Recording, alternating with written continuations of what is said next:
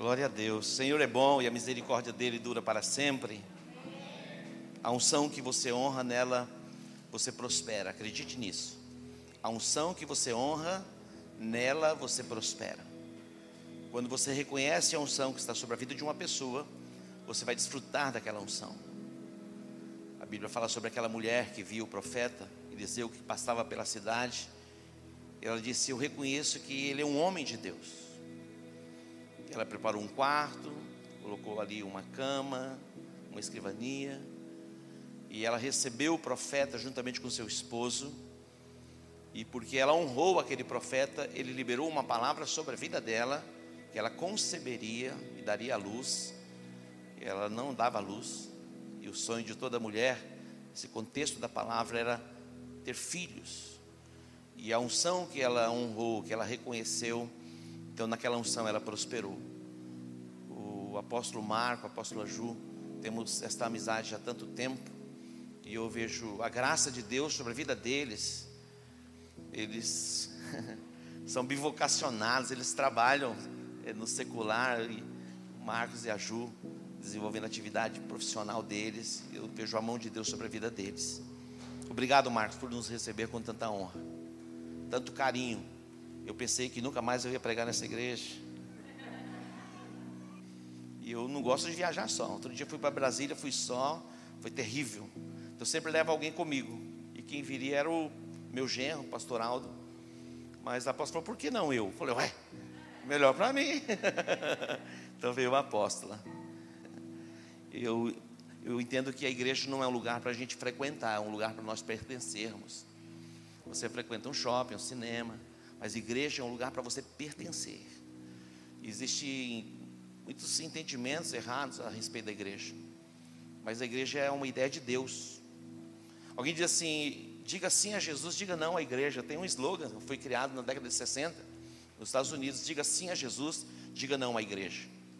Como alguém vai dizer sim para mim e dizer não para minha esposa ou para minha noiva? A igreja é a noiva de Cristo. Como vai dizer sim para o noivo e não para a noiva? E é muito importante entendermos que a igreja não é um indivíduo. Não. A igreja é um coletivo.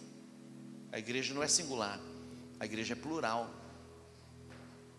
Nós somos o templo do Espírito Santo. Ele habita em nós. Mas isso aqui é a igreja. Amém? Então a igreja a gente não frequenta. A igreja a gente pertence. Você pode dar um aplauso ao Senhor? Glória a Deus. Quando a gente vai a um restaurante, geralmente os restaurantes hoje estão lotados, né? E quando você se levanta para servir, você põe a máscara, põe uma luva, mas quando você senta, você já percebeu? O vírus naquela altura não tem mais como contaminar. Outro dia eu fui assistir um jogo do melhor time do Brasil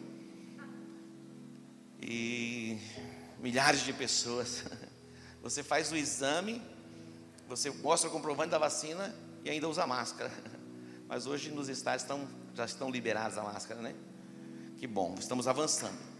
Eu não sei se você tem essa percepção, mas Deus está se movendo na nossa nação. Ó, dois améns aí, já está bom. Você tem essa percepção? Ou você acha que está tudo dominado? Lógico que não. Deus ele está se movendo na nossa nação. Quem tem olhos para ver, que veja. Quem tem ouvidos para ouvir, que ouça. Nunca na história deste país nós tivemos um ministro do Supremo evangélico que dirá pastor. Isso é pouca coisa? Não, isso é uma mudança de paradigma.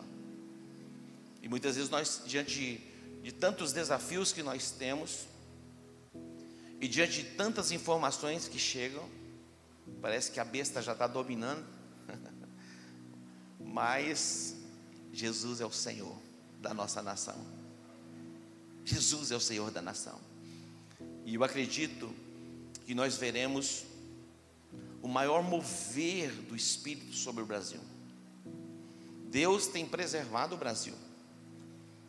Cada palavra profética, cada oração e intercessão estão diante do nosso Deus. E eu quero dizer que está chegando o tempo e a hora desta nação ser chacoalhada mesmo, inundada pela glória do Senhor. Você crê? Diga, eu creio. O, essa jornada, dentro desta proposta do Paz e Provisão, eu compartilhei muito com o Marcos e o livro, no meu livro eu faço uma referência a ele, porque ele me incentivou muito para publicar o livro. E por cerca de 20 anos atrás, Deus me deu esses princípios é, do paz e provisão. Tudo começando com uma aliança. A aliança é o começo, quando você faz uma aliança com Deus. Fala do novo nascimento, você se torna uma nova criatura, as coisas velhas vão ficando para trás e tudo vai se fazendo novo. Mas é o começo, tem uma jornada, é uma caminhada. Aí Deus me deu o segundo princípio que fala a respeito da meditação. Nós cristãos ignoramos este princípio e a maioria de nós não meditamos. A Bíblia diz que é bem-aventurado aquele que lê, bem-aventurados são aqueles que ouvem, bem-aventurados são aqueles que guardam. Feliz é aquele que lê, mas há uma diferença entre a leitura e a meditação. E nesse segundo princípio do seminário Paz e Provisão, que está no livro, eu falo a respeito da meditação. A meditação, na concepção oriental, é o esvaziamento da mente, mas no contexto hebraico das Escrituras, é o preenchimento da mente com a palavra de Deus. O Salmo 1 diz que Bem-aventurado é o homem, ou é aquele que não anda segundo o conselho dos ímpios, não se detém no caminho dos pecadores, não se assenta à roda dos escarnecedores, antes tem o seu prazer na lei do Senhor e na sua lei medita de vez em quando, uma vez por semana, de dia e de noite. O versículo de número 3 diz: Este homem, com esta pessoa que medita na palavra de dia e de noite, será como uma árvore plantada junto a ribeiro de águas, cujas folhas não murcham, dá o fruto na estação própria, e tudo quanto fizer prosperará. Queridos, Deus não nos fez para vivermos debaixo de tormentos, angústias, fobias, temores, não. Deus nos fez para vivermos a plenitude do seu propósito na presença dEle. A meditação vai neutralizar a força desses pensamentos que têm atormentado você. Todos os dias nós somos visitados por pensamentos, ora por aquilo que a gente ouve e alimenta a nossa mente, ou lemos, ou mesmo debaixo de sugestões demoníacas que vêm para nos abater, nos deixar para baixo, nos colocar em uma caverna, no lugar de depressão. Mas quando você começa a meditar, olha só, o animal, quando você observa no campo, ele vai, depois, ele vai comendo o capim, depois tem um processo da ruminação. A meditação é como a ruminação, você vai extrair os nutrientes para ter uma alma saudável. A fonte para termos uma alma saudável, restaurada, está na palavra de Deus. A palavra de Deus ela é poderosa para restaurar a nossa alma. Restaurar a nossa alma. Quem é o responsável pela meditação? Não é o pastor, não é o líder. Cada um de nós somos os responsáveis pela meditação. Então que você possa trilhar este caminho para viver paz e provisão. Amém? O livro vem numa sequência, depois fala sobre unidade, casa dividida não subsiste, nós sabemos disso. Como é importante desenvolvermos este princípio, que é o princípio da concordância. Eu era empresário, a Marisa trabalhou por mais de 25 anos no Tribunal de Justiça.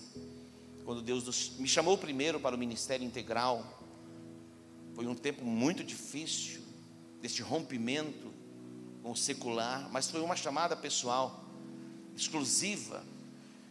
E depois eu confesso, diante de muitas lutas, eu intentei voltar. E alguém disse para mim: Deus te pediu isso? Eu falei: pediu. Eu falei: então nunca mais dei esperança para o diabo. Foi forte.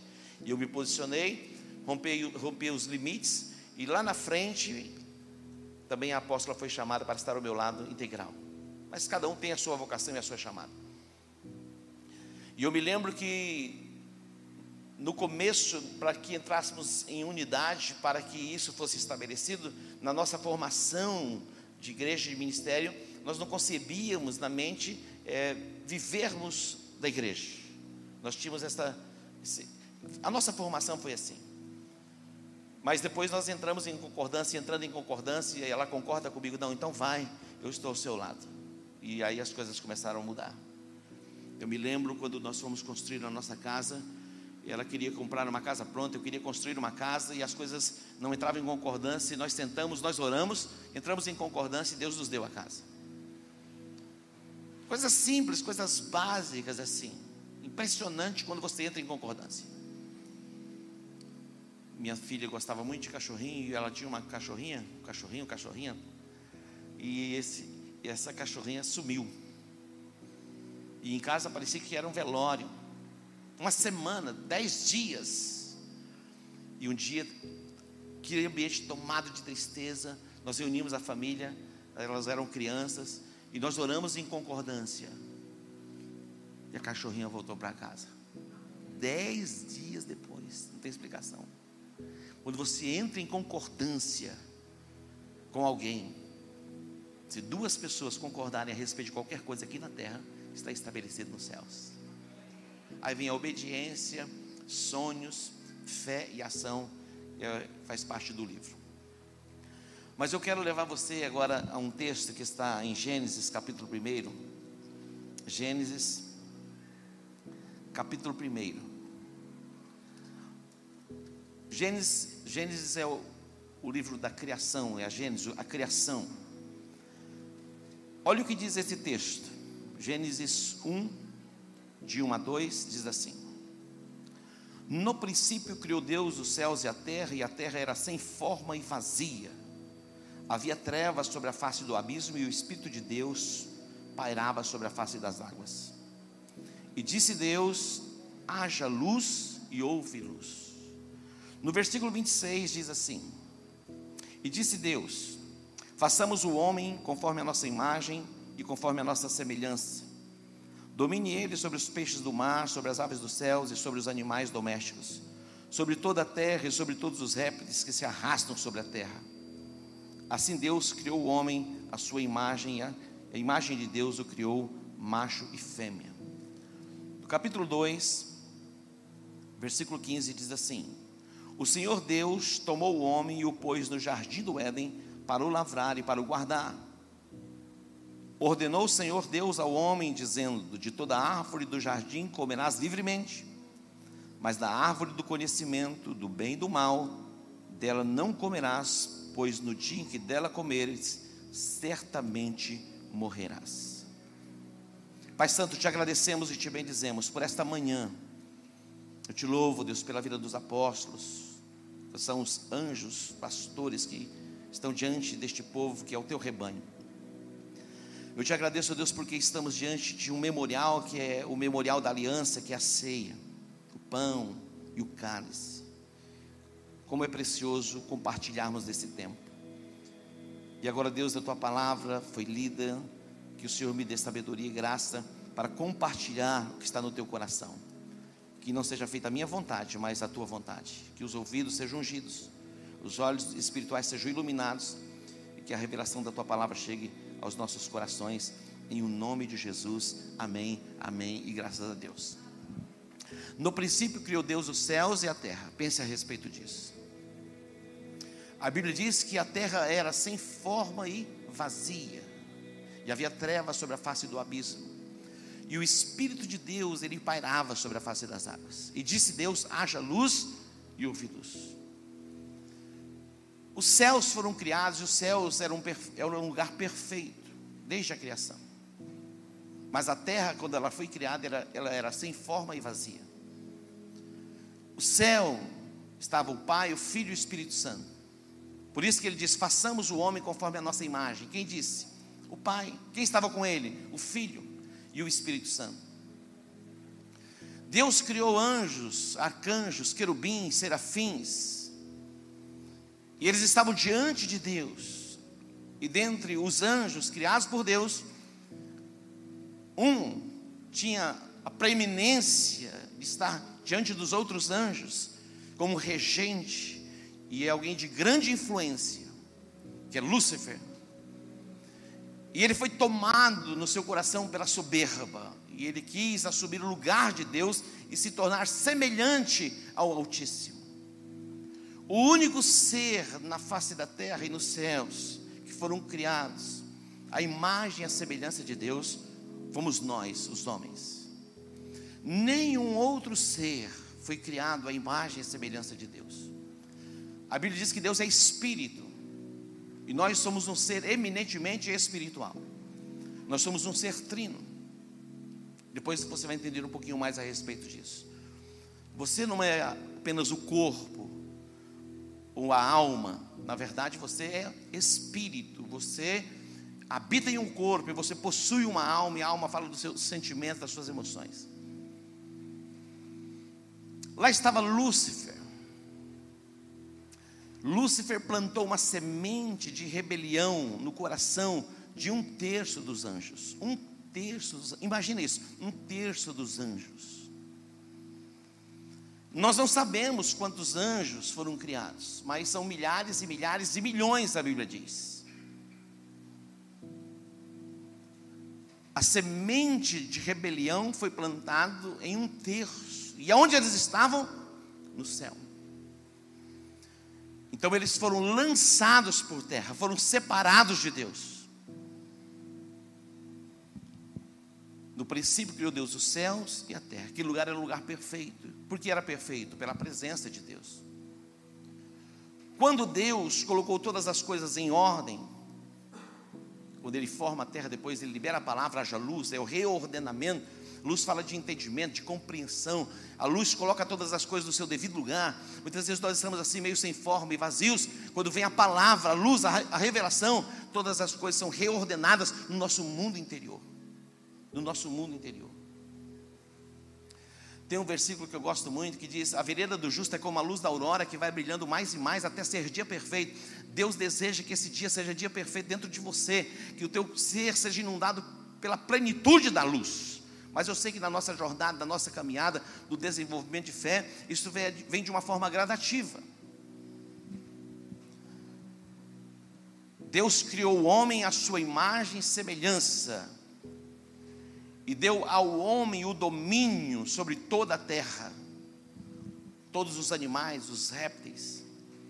Imagina a imensidão da terra, agora debaixo do domínio deste homem, feito à imagem e semelhança do Criador. Mas o mesmo Lúcifer, agora em forma de uma serpente, ele entra no jardim do Éden, e lá estava ele. Imagina Adão e Eva o Éden não era um lugar perfeito por causa dos, dos, dos, jardins ou das árvores frutíferas. O Éden era um lugar perfeito por causa da presença de Deus. O que faz um lugar perfeito não é, é aquilo que os nossos olhos conseguem ver é, quando a gente olha algumas paisagens, tanto no Brasil é, ou mesmo na Europa, na Suíça, imagina aqueles campos verdes, aquelas montanhas tomadas por neve, aquele, aquele lugar é um lugar aprazível, mas sem a presença de Deus é um vazio. Éden quer dizer lugar de deleite, e era um lugar de deleite não apenas por causa das árvores que produziam frutos ou por causa dos seus jardins, o Éden era um lugar perfeito por causa da presença de Deus. Que faz o lugar perfeito é a presença de Deus. Tudo que o diabo queria e quer é tirar o homem da presença de Deus, porque quando ele tira o homem da presença de Deus, não existe lugar nesta terra que se torne lugar bom ou confortável. Podemos ter o conforto e aquele lugar se tornar bom por alguns segundos, por alguns minutos, por algumas horas, quem sabe por alguns dias. Mas o Éden era o que era, o lugar perfeito, o lugar de deleite por causa da presença de Deus. O mesmo Lúcifer, agora em forma de uma serpente, vai plantar uma semente de rebelião no coração do homem. E o homem vai dizer sim para a serpente não para Deus. E Deus ele estabeleceu o princípio, dizendo: olha, de todos os frutos, de todas as árvores, vocês podem comer livremente, mas da árvore do conhecimento do bem e do mal, vocês não devem comer, porque no dia que vocês comerem, certamente, certamente, vocês morrerão. E a serpente vai dizer a Eva, dizendo: olha, não é bem assim. Sabe por que, que ele disse para que vocês não comam do fruto? Porque ele sabe que no dia em que vocês comerem do fruto, vocês se tornarão iguais a ele. Olha isso.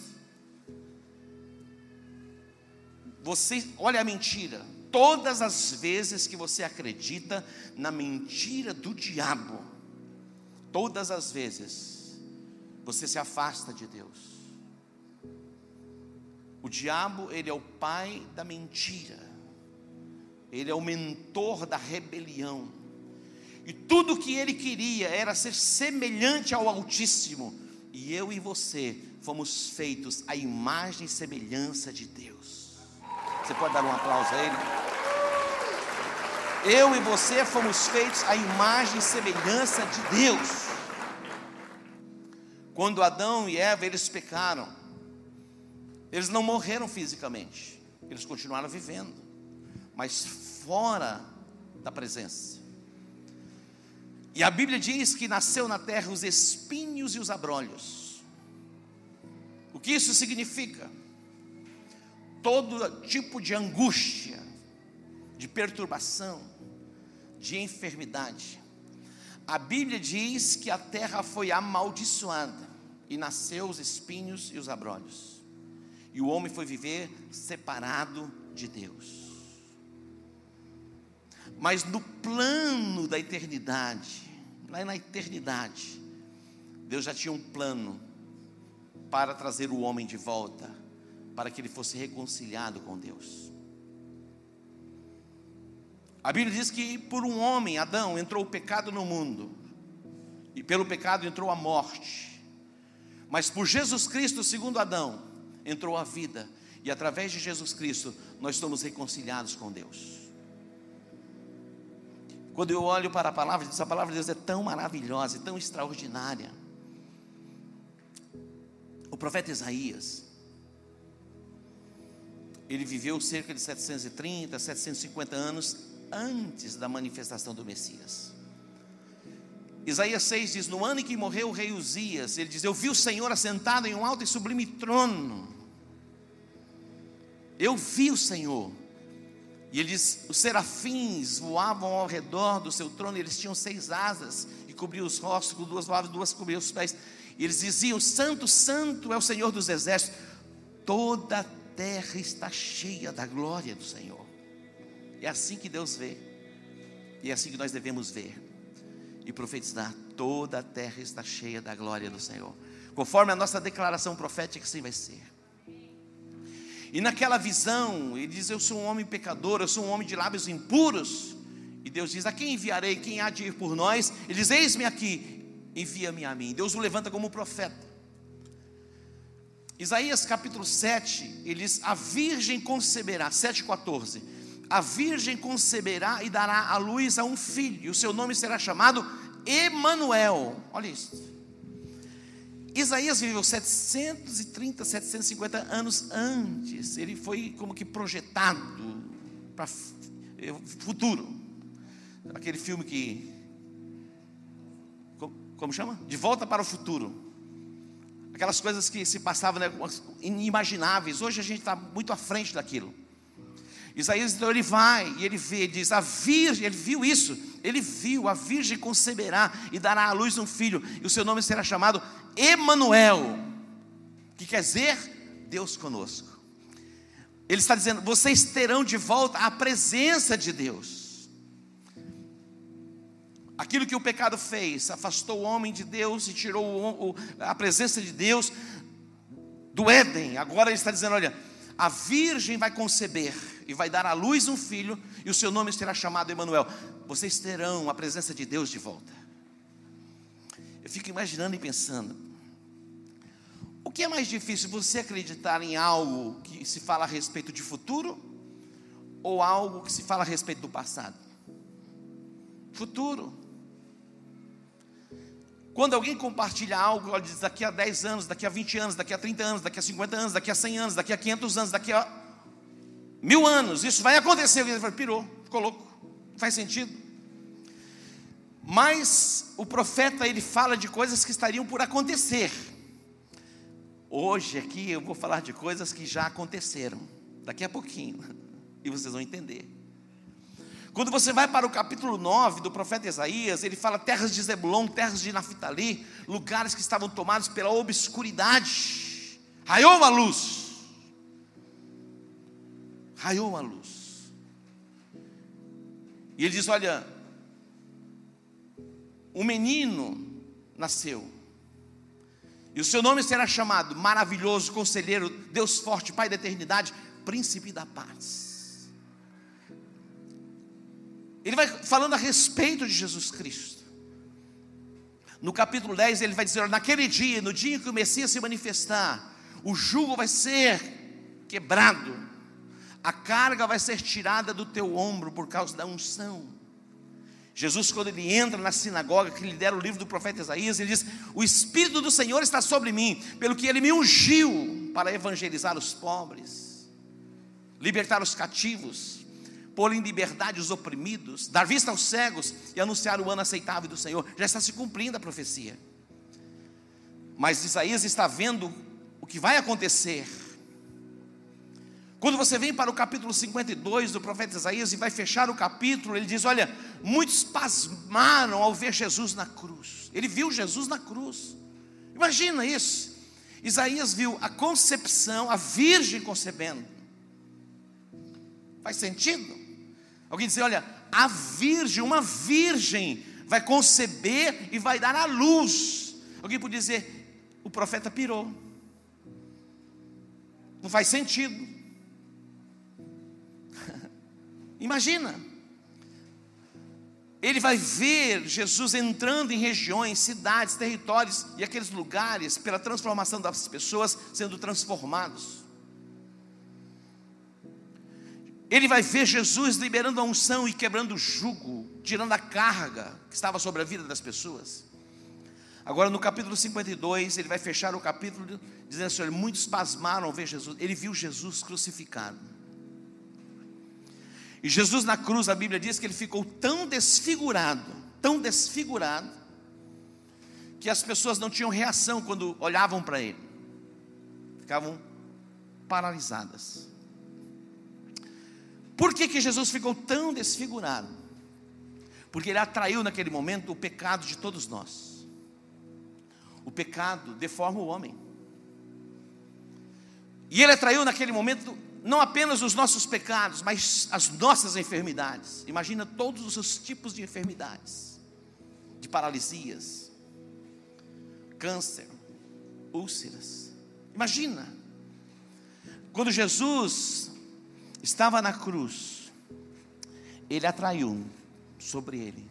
E ele, Isaías viu. E no capítulo 53, ele vai dizer: Quem deu crédito à nossa pregação? E a quem se manifestou o braço do Senhor? Ele foi subindo como o renovo de uma terra seca. Não tinha parecer nem formosura, nenhuma beleza víamos nele para que o desejássemos.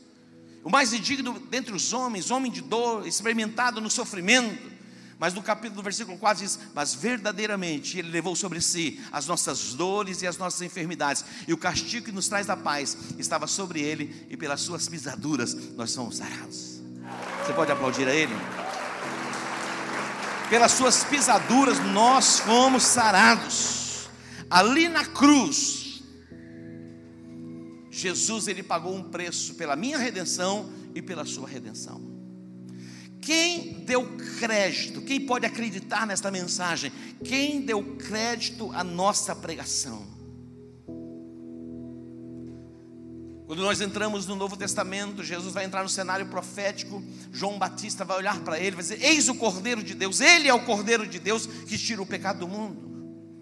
Ele o identifica. João 3,16, a Bíblia diz que Deus amou o mundo de tal maneira que Ele deu o seu Filho unigênito, para quê? para que todo aquele que nele crê não pereça, mas tenha vida eterna. Deus amou o mundo de tal maneira que ele deu o seu filho. para que ninguém pereça. Essa expressão pereça ou perecer é ter a vida interrompida. Na verdade, quando nós temos uma experiência com Jesus, que nós nascemos de novo, nós passamos da morte para a vida. E o apóstolo Paulo diz: Olha, para mim o morrer é viver, para mim o viver é Cristo. Para mim o viver é Cristo, para mim o morrer é viver. Deus amou o mundo de tal maneira que Ele deu o seu Filho unigênito para que todo aquele que nele crê não pereça, mas tenha vida eterna. Cruz, Jesus na cruz, Ele pagou um preço pela nossa redenção. O pecado separou o homem de Deus, mas agora em Cristo Jesus nós somos reconciliados com Deus. Nós podemos ter de volta a presença de Deus nas nossas vidas. O apóstolo Paulo, o apóstolo Marcos falou um pouquinho a respeito dele. Que, que, que homem extraordinário. Eu estava lendo o livro de Atos essa semana que como é extraordinário e maravilhoso ver o apóstolo desenvolvendo a sua chamada, o seu ministério na proclamação do evangelho incansável. Sendo incansável na proclamação do evangelho. Ele apresenta as suas credenciais, dizendo: Eu sou hebreu de hebreu, da tribo de Benjamim, segundo a lei, fariseu, irrepreensível. Essas são as minhas credenciais. Saulo, é, Paulo, outrora Saulo, ele era um perseguidor implacável da igreja, um crítico da igreja. E não apenas um crítico, ele mandava prender cristãos e consentia na morte. O primeiro mártir do cristianismo foi Estevão, e Paulo estava, Saulo estava lá, consentindo na morte de Estevão. Mas um dia, quando ele estava indo para o caminho de para Damasco, no caminho de Damasco, ele vai ter uma experiência com Jesus. Era por volta de meio-dia, a luz mais intensa. Ele foi envolvido por uma luz mais forte do que a luz do meio-dia. Ele caiu por terra. Ele ficou cego por três dias, ele não enxergava nada. Mas seus olhos espirituais vão se abrir. Ele vai ouvir uma voz que dizia: Saulo, Saulo, por que você me persegue? Ele diz: Quem és tu, Senhor? E Jesus se revela a ele. Jesus se manifestou a ele. Diz: Olha, duro para ti é recalcitrar contra os aguilhões. Se rende logo, se entrega. E ele vai se tornar um proclamador das boas novas. E ele observava os seus irmãos, que eram judeus, ele dizia assim: Olha, eu sinto uma tristeza no meu coração, há um sentimento em relação aos meus irmãos, os meus compatriotas, por quê? Porque eles têm zelo de Deus, mas sem entendimento. Eles servem a Deus, eles estão servindo a Deus, mas sem entendimento. Olha isso, presta atenção nisso. Servem a Deus. Será que é possível alguém servir a Deus sem entendimento? Lógico que é possível. A religião faz isso leva as pessoas a ritos e repetições. E elas fazem, elas não sabem nem por que estão fazendo, porque herdaram debaixo de uma cultura religiosa. Saulo era um desses. Ele foi criado na tradição mais extrema do judaísmo, fariseu. estava lendo um texto que falou muito ao meu coração nesses dias, Eclesiastes 7, 14, 10, 7, que diz assim: o sábio olhando, observando, diz assim: Eu vejo, eu vi servos andando a cavalo, e eu tenho visto príncipes andando a pé como servos sobre a terra. Atente para isso, olha isso. O sábio observando, e diz: Eu estou vendo servos andando a cavalo. E eu estou observando que existem príncipes andando como servos sobre a terra. E o apóstolo Paulo vai falar em outras palavras em Gálatas 4:1. O herdeiro, enquanto é menino, em nada difere do escravo, ainda que seja senhor de tudo, está debaixo de tutores e curadores. Eu louvo a Deus pelo entendimento que Deus tem dado aos apóstolos desta casa, ministrando a palavra em série para trazer o crescimento, discernimento e a prática com entendimento, para que possamos viver não como servos sobre a terra, mas vivermos sobre esta terra como príncipes para o qual nós somos chamados, que é o lugar para reinarmos em Cristo Jesus. Quantos cristãos estão vivendo assim, distante do propósito, cativos, oprimidos, angustiados. Eu não estou dizendo que na terra nós não teremos aflições, porque o próprio Jesus disse: na terra vocês terão, mas nós não viveremos debaixo de aflição, é por um tempo. A tristeza vai durar uma noite na sua vida e a alegria virá pela manhã, pela presença de Jesus na sua vida e lá na sua casa. Paulo está dizendo: Olha, eu tenho uma tristeza, porque eu fui alcançado pela revelação e pela graça, eu pude compreender quem é Jesus e o que ele fez por mim. E os meus irmãos são religiosos, eles não estão entendendo, eles não estão compreendendo. Eu sinto uma profunda tristeza no meu coração. E diz: A minha oração pelos meus irmãos é para que eles sejam salvos. A minha oração pelos meus irmãos é para que eles vejam o que eu vi. Eu vi Jesus. Ele se revelou a mim. É real. Ele morreu na cruz. Ele ressuscitou dentre os mortos. Paulo está dizendo: Isso é real. Eu não acreditava nisso. Eu perseguia aqueles que acreditavam. Eu consentia na morte. Eu os açoitava, eu os criticava. Mas é real. Jesus ele é o Filho de Deus, Ele é o dom, é o presente de Deus para a redenção, para o resgate de toda a humanidade. E Ele vai dizer assim: olha, tão simples, a palavra está junto de ti, está na tua boca e no teu coração. Isto é a palavra da fé que pregamos. Se você crer com o teu coração, que Jesus ressuscitou dentre os mortos, e com a sua boca você confessá-lo como Senhor da sua vida, você será salvo. Por quê? Porque com o coração se crê para a justiça, e com a boca se faz confissão para a salvação. Ele vai dizer assim: olha, todo aquele que invocar o nome do Senhor será salvo. Todo aquele que invocar o nome do Senhor será salvo. A religião coloca tantos obstáculos. E nos leva muitas vezes a tanta, fazer tantas coisas e tantas práticas. Sem entendimento, simplesmente um ato repetitivo. E agora, Paulo, que perseguia a igreja, vai ser perseguido por aqueles que não, não tinham entendimento. Mas ele vai dizer, fechando a palavra e a sua pregação, dizendo: Olha, eu combati o bom combate, eu acabei a carreira, e eu guardei a fé. Eu combati o bom combate. Ele diz: Em nada eu tenho a minha vida por preciosa, contanto que cumpre em mim a missão e o propósito para o qual eu fui chamado. Todos pecaram, foram separados de Deus, mas agora em Cristo Jesus, nós fomos reconciliados com Ele. Que os seus ouvidos sejam ungidos e o seu coração pronto para receber esta semente, para viver uma nova vida em Cristo Jesus. Curve a sua cabeça, eu quero orar com você. Atente para isso. Se você crê com o coração e você confessa com a boca, se você crê com o seu coração que Jesus ressuscitou dentre os mortos, e você confessa com a sua boca que Ele é o Senhor da sua vida, você será salvo. Porque com o coração se crê para a justiça e com a boca se faz confissão para a salvação.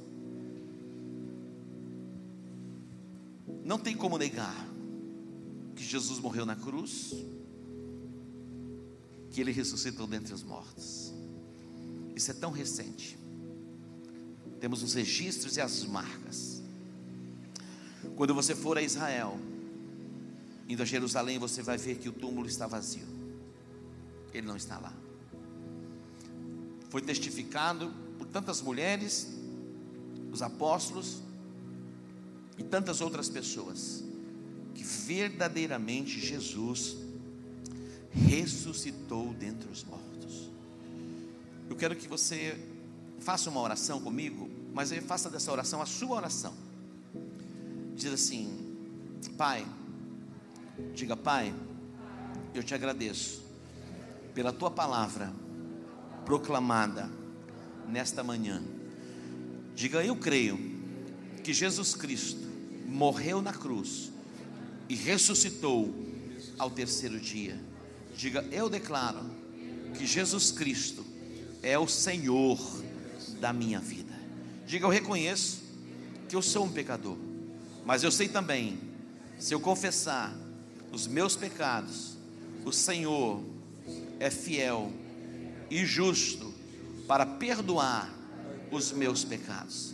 Diga, Pai, perdoa todos os meus pecados. Escreve o meu nome no livro da vida. Em o nome de Jesus, eu oro. Amém, amém e amém. Dê um aplauso ao Senhor. Glória a Deus. Glória a Deus.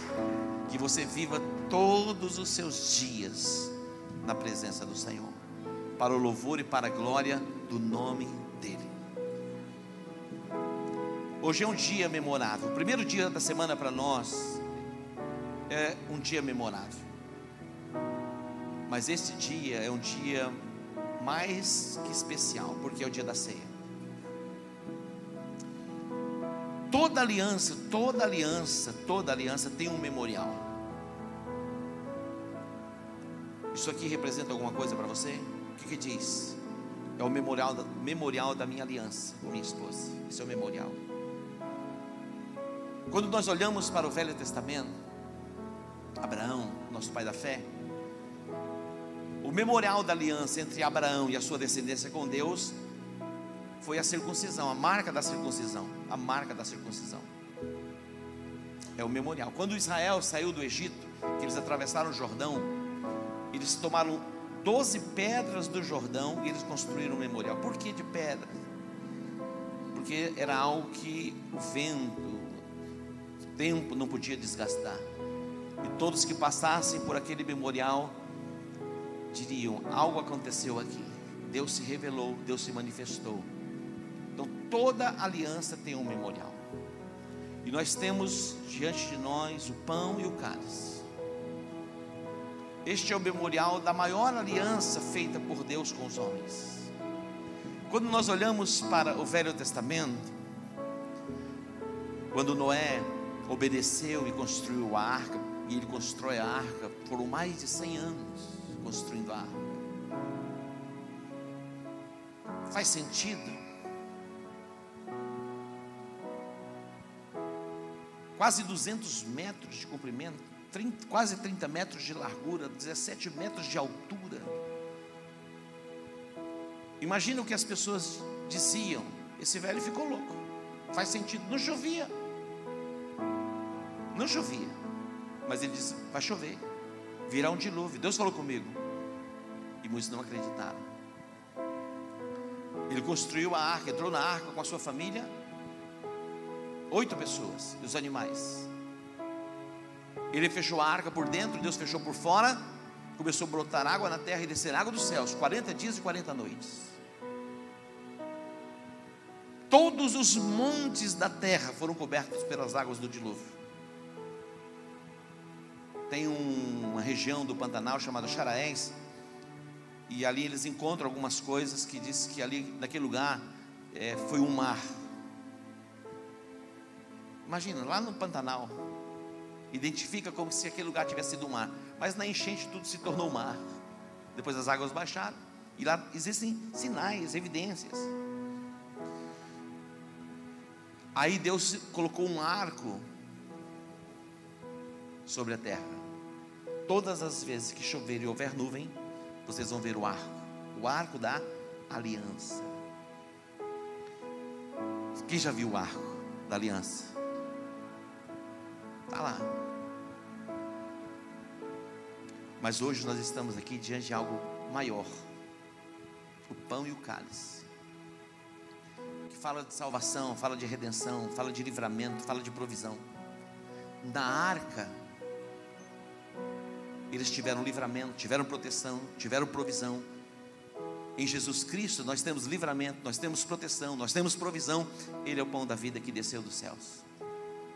E nem só de pão viverá o homem, mas de toda palavra que sai da boca de Deus. Você vai participar da ceia nessa perspectiva. Qual é a perspectiva? Todas as vezes, Jesus disse que vocês comerem o pão e beberem o cálice, vocês anunciam a minha morte até que eu venha. Atente para isso. Mas por que anunciam a morte? Porque através da morte de Jesus e a sua ressurreição, nós fomos alcançados. E, e ali nós temos o que? A salvação. Esta palavra salvação no grego é soso. É um pacote completo. Fala da vida eterna, mas fala das bênçãos de Deus para nós enquanto estamos na terra. E a bênção maior é a presença de Deus em nós. Ele habita em nós. Curve a sua cabeça, eu vou orar e nós vamos servir o pão e o cálice, você vai tomar e esperar, nós vamos participar todos juntos. Pai Santo, te agradecemos por estarmos diante deste memorial que é o memorial da aliança, o pão e o cálice. Te agradecemos pela obra perfeita da redenção. Tudo foi consumado na cruz. Te bendizemos, ó Pai, em o nome de Jesus.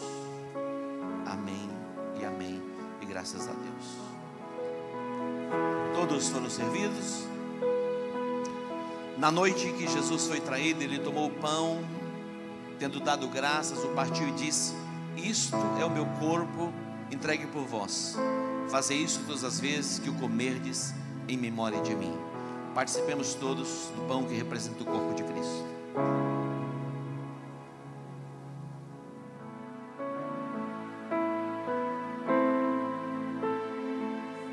Depois de cear, Jesus tomou o cálice, dizendo: Este cálice é a nova aliança no meu sangue. Fazei isso todas as vezes que o beberdes em memória de mim. Participemos todos do cálice.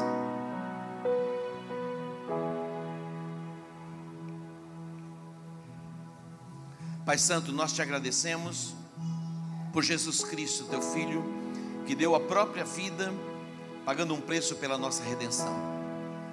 Te agradecemos, ó Pai, pelo Espírito Santo, nosso ajudador, nosso consolador, aquele que nos guia, nos dirige em toda a verdade.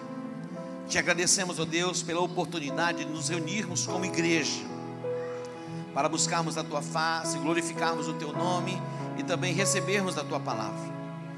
Deus, que a mão do Senhor, o Deus Todo-Poderoso, guarde-nos, proteja-nos e livra-nos de todo o mal.